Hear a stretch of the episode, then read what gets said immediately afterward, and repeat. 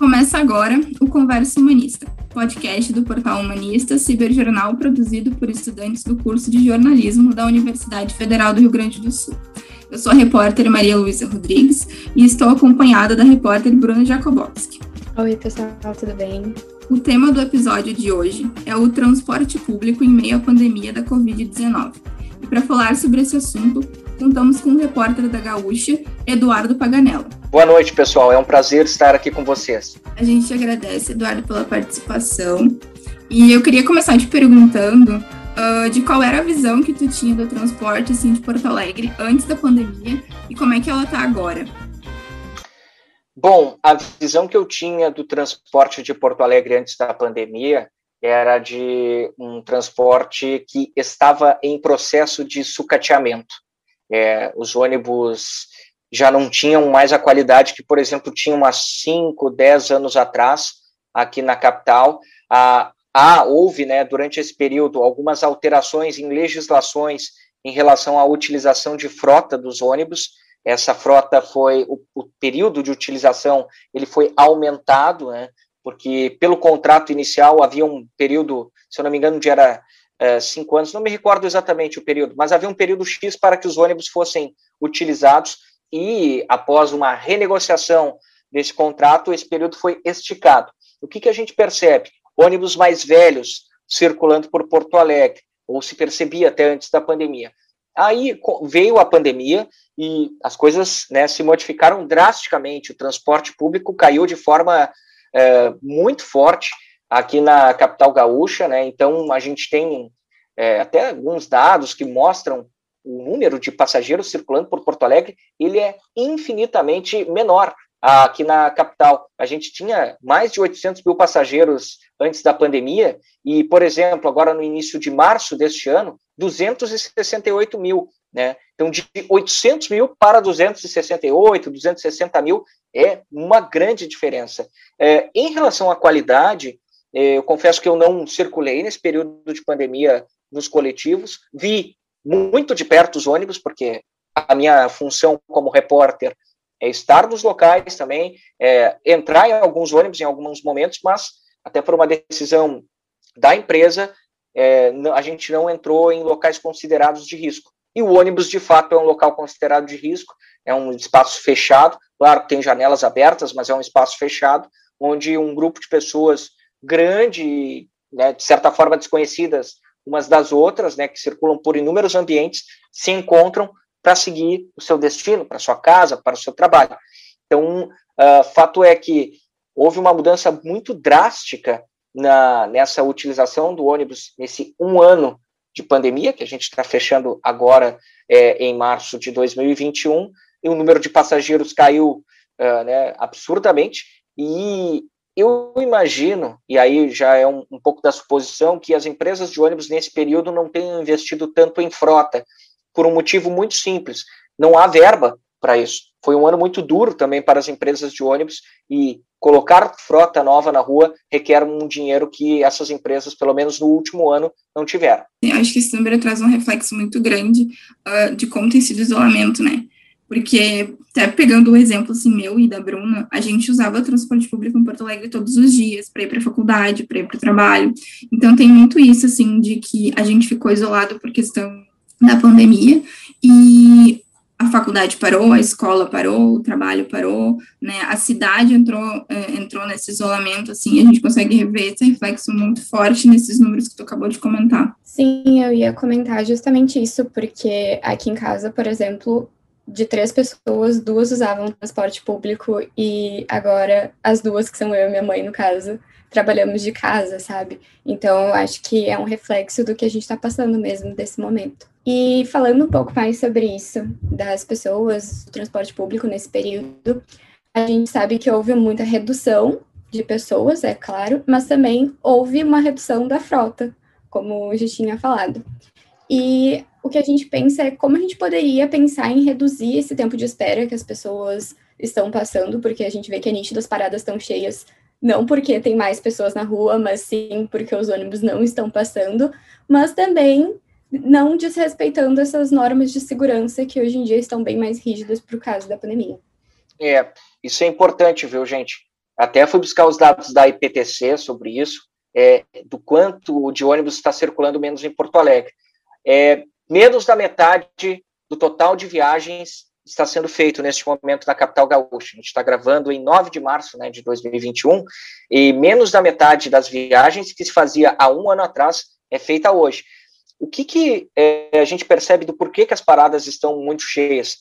É, eu não sou um grande especialista, mas eu, né, estando na rua, conversando diariamente com as pessoas e sendo um repórter de trânsito, de mobilidade, a gente percebe isso, né, que é, os ônibus, em função do decreto estadual, eles só podem circular com passageiros sentados, né, e vou, vou entrar num campo mais da matemática aqui. O número de passageiros caiu, é, é, caiu em três vezes, né, de três vezes menos passageiros do que a gente tinha antes. E o número de viagens só duas vezes menos. Ou seja, deveria ter mais ônibus para menos passageiros. Mas o que acontece? Os ônibus agora não podem circular com pessoas em pé. Então, acontece sim, principalmente nos principais horários, os horários de pico, os coletivos é, circularem é, e não conseguirem parar nas paradas, porque né, nos, nos, nos, locais, porque não podem mais recolher é, passageiros. Então, muita gente realmente fica esperando na parada de ônibus um pouquinho mais do que ficaria em tempos normais. Não só pela falta de ônibus, mas que porque quando os ônibus chegam, principalmente na metade do caminho, esses ônibus já vêm lotados. Vou dar um exemplo: linhas que circulam entre o centro e o terminal Triângulo, por exemplo, né, na zona norte de Porto Alegre, é, esses ônibus, quando estão, por exemplo, na, no viaduto Uberici, na zona norte aqui da capital também, na CIS Brasil, eles já estão com a lotação máxima muitas vezes. Então, um passageiro que trabalha naquela região, ele acaba sendo penalizado, porque quando ele vai pegar o ônibus, o ônibus já está cheio, já está dentro da capacidade máxima permitida. Então, ele tem que aguardar o, o próximo ônibus. Aí, quem sabe o próximo venha cheio e, de repente, ele está no terceiro ônibus, aguardando para fazer o trajeto. Então, é uma situação um tanto quanto delicada. Hoje mesmo, nessa tarde, de 9 de março, que a gente está gravando, eu circulei pela, por esse local, pela Avenida Cis Brasil, e por isso que eu dei esse exemplo. Eram quatro horas da tarde, não era um horário de pico, digamos assim, ainda, né? E a parada de ônibus estava repleta de passageiros. Muita gente aguardando. É, eu não tenho dúvida que tinha gente ali aguardando há muito tempo, porque eram várias pessoas no mesmo ponto é, a, a, parada de ônibus é muito grande, que conhece, né, sabe que é uma parada muito grande e que tem regiões onde se para para aguardar determinado ônibus. Em uma determinada área ali estava todo mundo concentrado. E aí não adianta ter isolamento dentro do ônibus se é, do lado de fora, na parada, as pessoas estão aguardando dessa forma. Ainda que seja com máscara, máscara num lugar aberto, né? É, as recomendações indicam se mantenha o distanciamento. Não foi o que eu vi e não é algo que a gente vem vendo principalmente nas paradas, não nos ônibus, nas paradas. Isso é muito a minha realidade, porque eu moro na zona norte de Porto Alegre, então, consequentemente, eu sempre pegava o ônibus na Avenida Brasil. Então, desde antes da pandemia, já tinha essa questão que muitos ônibus passavam já com lotação máxima ali naquelas paradas, porém não tinha pandemia, então as pessoas iam apertada, uhum. a gente ia todo mundo apertadinho no ônibus, só que agora com a pandemia não pode, né? Então eu acho que reforçou ainda mais esse tempo de espera nas paradas mesmo. E bom, bom destacar que a IPTC ela reforçou também as linhas de ônibus, mas aparentemente nesses horários de pico não vem sendo suficiente. A gente tem casos de aglomeração sim nos coletivos, é importante destacar também. Esse é um ponto bem distópico, assim, se a gente for parar para pensar, né? Porque se toma uma medida em um lugar, mas acaba deixando um outro uh, sem um atendimento, assim, né? Porque acaba, como comentaste, deixando uma aglomeração uh, numa parada de ônibus. E eu, eu sou de Gravataí, que é região metropolitana de Porto Alegre, e a gente vê aqui uh, ônibus que vêm de Porto Alegre para cá, né? Eles sempre chegam aqui lotados, né? Lotados no sentido de tem pessoas em pé, que é uma realidade muito parecida de quando eu andava de ônibus, né? Quando eu não estava nesse regime, eu não trabalhava remotamente. Então, é bem distópico, assim, a gente olhar para isso uh, e ver que, o, às vezes, sim, o ônibus vai, sim, chegar lotado, e mesmo assim a gente continua vendo esse reflexo das pessoas continuarem uh, esperando até por horas nas paradas de ônibus, né? Ah, sem dúvida, sem dúvida. E é bom destacar, é, o decreto é estadual. Então, se em Gravataí, em Viamão, em Cachoeirinha, em algum lugar aqui da região metropolitana as pessoas estão circulando em pé, está equivocado, não é, não é esse o correto. O correto é que os coletivos peguem somente o número de pessoas para, no, né, disponíveis nos bancos, número de bancos disponíveis. Você tem 30 assentos, são 30 pessoas, nenhuma mais, nenhuma menos. Se uma descer, é permitido pegar uma outra pessoa na parada. É uma situação que convenhamos que a gente aqui, os três aqui, né, e eu me coloco nessa também, a gente não é nenhum fiscal, a gente não trabalha com isso, e se torna uma situação embaraçosa, eu diria, né, para o motorista e para o cobrador dos ônibus, né, ter que regrar isso a ponto de dizer, olha, só pode entrar um. Se é um casal, por exemplo, puxa vida, vai entrar só um? Não, não vai entrar, né? Então, realmente, uma situação complicada para todas as partes envolvidas. Mas é um momento, digamos assim, extremamente atípico, anormal, e, enfim, medidas como essas são necessárias. A gente até tem uh, exemplo de empresas de Porto Alegre que eles estão auxiliando uh, os funcionários com valor em gasolina, ou, enfim, para um, para dar carona para os outros, para evitar que essas pessoas peguem ônibus. Né? Uh, a minha mãe trabalha numa metalúrgica em Porto Alegre e eles fizeram isso. Eles estão fazendo um auxílio gasolina por mês né? As pessoas estão se revezando assim para irem juntas, não evitando uma aglomeração dentro do carro também, mas para evitar pegar o ônibus, porque eles entendem que essa situação também é um pouco complicada, sabe? Não, sem dúvida, eu acho que tem, tem é bem isso aí. Eu, por exemplo, agora estou sendo pego em casa e sendo deixado em casa pela empresa, até porque eu circulo muito. Né? É, eu me coloco, às vezes, em uma situação, não de risco, porque eu tenho me cuidado bastante, é, mas uma situação, assim, de ir aos locais com uma certa frequência. Isso é importante, então a empresa tem esse zelo, felizmente, uh, comigo e com os meus colegas, assim. E muitos estão trabalhando em casa, né? Que o meu trabalho é de repórter de rua mesmo. E uma coisa que eu queria comentar também é que, por exemplo, eu estou vendo muitos jornais que em São Paulo eles estão comentando muito essa coisa do transporte público, principalmente por causa dos metrôs que estão sempre lotados, fato, e que tem muita gente tanto dentro do metrô, como tu disse que a princípio não é o caso de Porto Alegre ter muitas pessoas dentro do ônibus, mas sim na, nas paradas lá, é tanto a, a estação quanto dentro do metrô.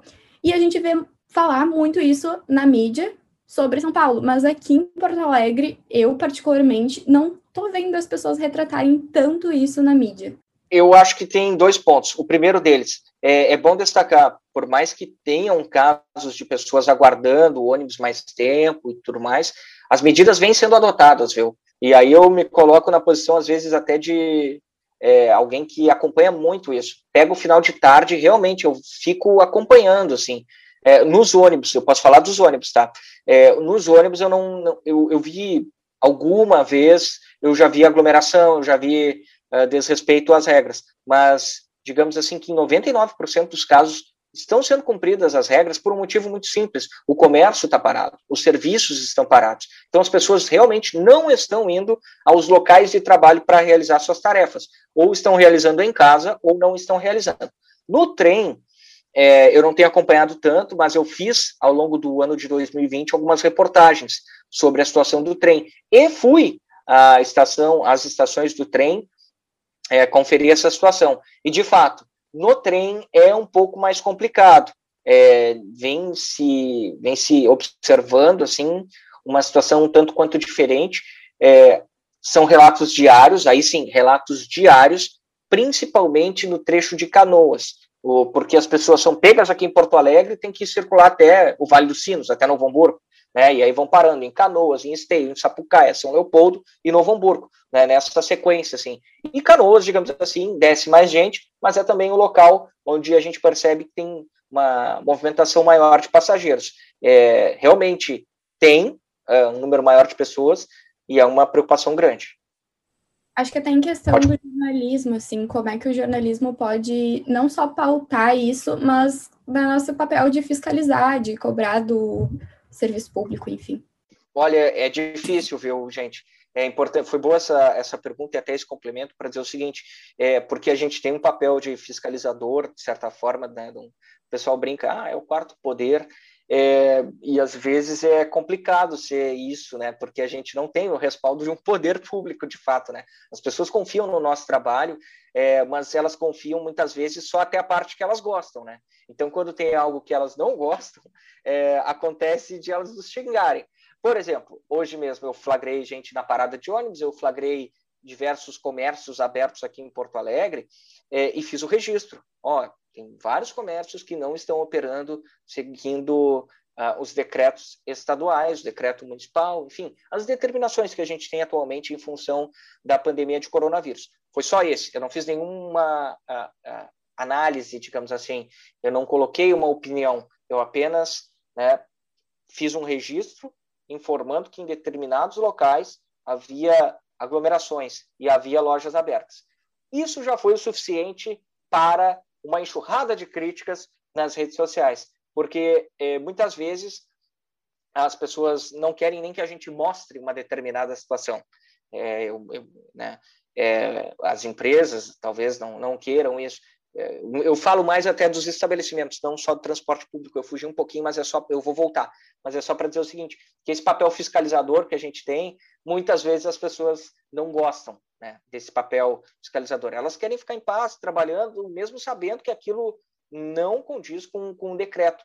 E olha, eu, eu me solidarizo um monte com empresários, com funcionários, com trabalhadores em relação à pandemia, é, porque eles estão sofrendo muito mas, enfim, existe um decreto e ele tem que ser respeitado, né? Se ele é respeitado por alguns, deveria ser respeitado por ah, todos. É bom destacar, a IPTC vem fazendo, pelo que eu tenho acompanhado aí de pautas na rua, vem fazendo fiscalizações, mas eu acho que o principal ponto, a meu ver, é, é justamente evitar que esses coletivos circulem de forma uh, irregular, né, inadequada, ou seja, com os ônibus cheios, e que se encontre uma alternativa para que não falte ônibus para essas pessoas, que elas não fiquem tanto tempo na parada de ônibus.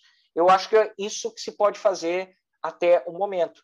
Torcer para que os dados diminuam, não tem, né? Que as pessoas sejam vacinadas e que a gente, com o passar do tempo, volte a ter um serviço melhor. Ah, tem um importante, um fator muito importante, que o serviço melhore, porque uh, não adianta ter uma passagem caríssima. Porto Alegre tem uma das passagens mais caras do país, se eu não me engano, é a segunda mais cara, e pode ser a primeira, ou flerta, digamos assim, com o primeiro lugar nesse aspecto. Então, acho que se o serviço é caro, ao menos o usuário precisa ter qualidade no serviço em que ele está utilizando, né, que ele recebe. E a gente percebe que não é isso que acontece muitas vezes. Eu achei bem interessante assim, o que tu comentou com relação dessa fiscalização, porque é muito difícil, às vezes, a gente medir né, até que ponto a gente vai interferir ou não. Né? E é muito difícil para as pessoas entenderem isso também. Né? A, gente, a gente consegue sentir isso assim, muito com, com o feedback que às vezes a gente tem de uma notícia, de uma nota, de um, um conteúdo, enfim, de que é muito difícil com que as pessoas entendam, às vezes, o trabalho que está sendo feito ali, né? O porquê que aquilo ali está sendo divulgado ou por que não, né? Acho que as pessoas interpretam muito pelo que a gente não quer que as coisas estejam funcionando, quando não, a gente só quer que as normas sejam seguidas e a gente está ali para expor isso para o resto da população que está em casa, por exemplo. É exatamente isso. É exatamente isso. É, eu, eu não, não entro no mérito de esses lojistas estarem ou não fazendo o seu trabalho, porque é um período duríssimo uh, para os lojistas, para os comerciantes, para os funcionários, né? Porque a conta chega todo mês, né? Na tua casa, a conta de luz, uh, enfim, a conta de água, as prestações do teu apartamento, aluguel, isso chega todo mês. Então eu entendo uh, perfeitamente isso. Mas é importante frisar, como eu disse, há um decreto é, e é importante que, se ele é estabelecido para todos, que todos respeitem esse decreto. É, existe uma regra e a gente mostra o que está irregular. É isso, esse é o ponto. A gente não expõe quem não está irregular, a gente expõe quem está irregular. E olha, é uma, uma exposição bem leve, assim, porque, por exemplo, muitas vezes eu não mostro o nome do estabelecimento, eu não mostro a face das pessoas, eu tiro fotos de longe para ilustrar o que eu estou vendo, né? Muitas vezes eu posto nas redes sociais e digo, olha, pessoal, eu tô aqui em tal lugar, né? Tô até tô com o microfone aqui agora. Eu tô aqui em tal lugar agora e eu tô enxergando aqui um estabelecimento aberto aqui na Zona Norte. Ele está funcionando, tem funcionários do lado de fora convidando as pessoas para entrar. Não, não é que eu ache errado isso, sabe? Mas assim, é, o decreto não permite isso.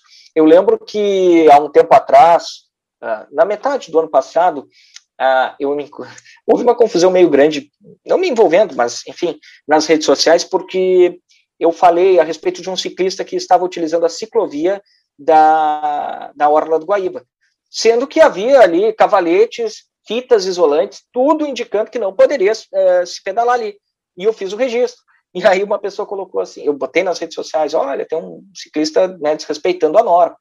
E aí eu falei, e aí a pessoa respondeu assim para mim, ah, mas ele está sozinho ali. Daí eu expliquei, olha, ele está sozinho ali justamente porque as outras pessoas estão respeitando a norma. Né? Então, as pessoas às vezes acham que a gente quer o, ah, querem que feche. Não, longe disso, o meu sonho, é sonho já mesmo, é de que tudo volte ao normal, que todo mundo volte a trabalhar, as lojas abram, não quero que os, que os ônibus não fiquem lotados, isso é um sonho também, é, porque eu também utilizava o transporte público antes da pandemia, então é um sonho que as coisas melhorem depois da pandemia e que isso termine logo, né, por favor. É o sonho de todo mundo, eu acho, no momento. Eduardo, tem alguma coisa que tu queria acrescentar sobre esse assunto que a gente não chegou a te perguntar, a comentar aqui? Bom, sobre transporte público, eu acho que basicamente é isso que a gente conversou, acho que foi bacana o papo, e é importante que as pessoas é, frisem que não é um, é, pensem, né, é bom frisar isso, não é um trabalho simples também das autoridades, né, fazer o que estão fazendo, e até como eu é, ponderei, é, essa, é, fazer uma fiscalização não depende só dos fiscais, depende da população também, sabe, nos ônibus, é, nas paradas de ônibus, isso não depende só da, do, de um fiscal, né, quando se tem, por exemplo, aí eu falo do trânsito, que é a minha área, quando se tem uma placa, aquela placa, digamos assim, é a lei, é ali a autoridade. Não precisa de uma pessoa ali. Se existe um decreto, não precisa se não, não se precisa de fiscais necessariamente. É bom que se tenha, para que se cumpra a regra, mas a população tem que ter primeiramente essa consciência, né? Eu acho, eu admito que é extremamente, eu, eu me coloco na posição do motorista, do cobrador. Eu penso que é extremamente difícil fazer esse tipo de fiscalização, de impedir que pessoas entrem, né, é, depois de um dia extenuante de trabalho, numa parada de ônibus, ter que aguardar mais um, porque, ah, vai ficar uma pessoa em pé, duas pessoas em pé. É duríssimo, mas é, não é algo fácil, enfim, mas, enfim, é o decreto e eu acho que, como legalistas, a gente deve seguir esse decreto e torcer para que tudo se resolva logo. A gente tem que confiar nas nossas autoridades, se elas tomaram essas medidas, a gente tem que, tem que é, respeitar e cumprir elas. Chegamos ao fim de mais um episódio do podcast Conversa Humanista. Eu sou a repórter Maria Luísa Rodrigues e estive na companhia da repórter Bruna Jakobowski e do entrevistado Eduardo Paganella.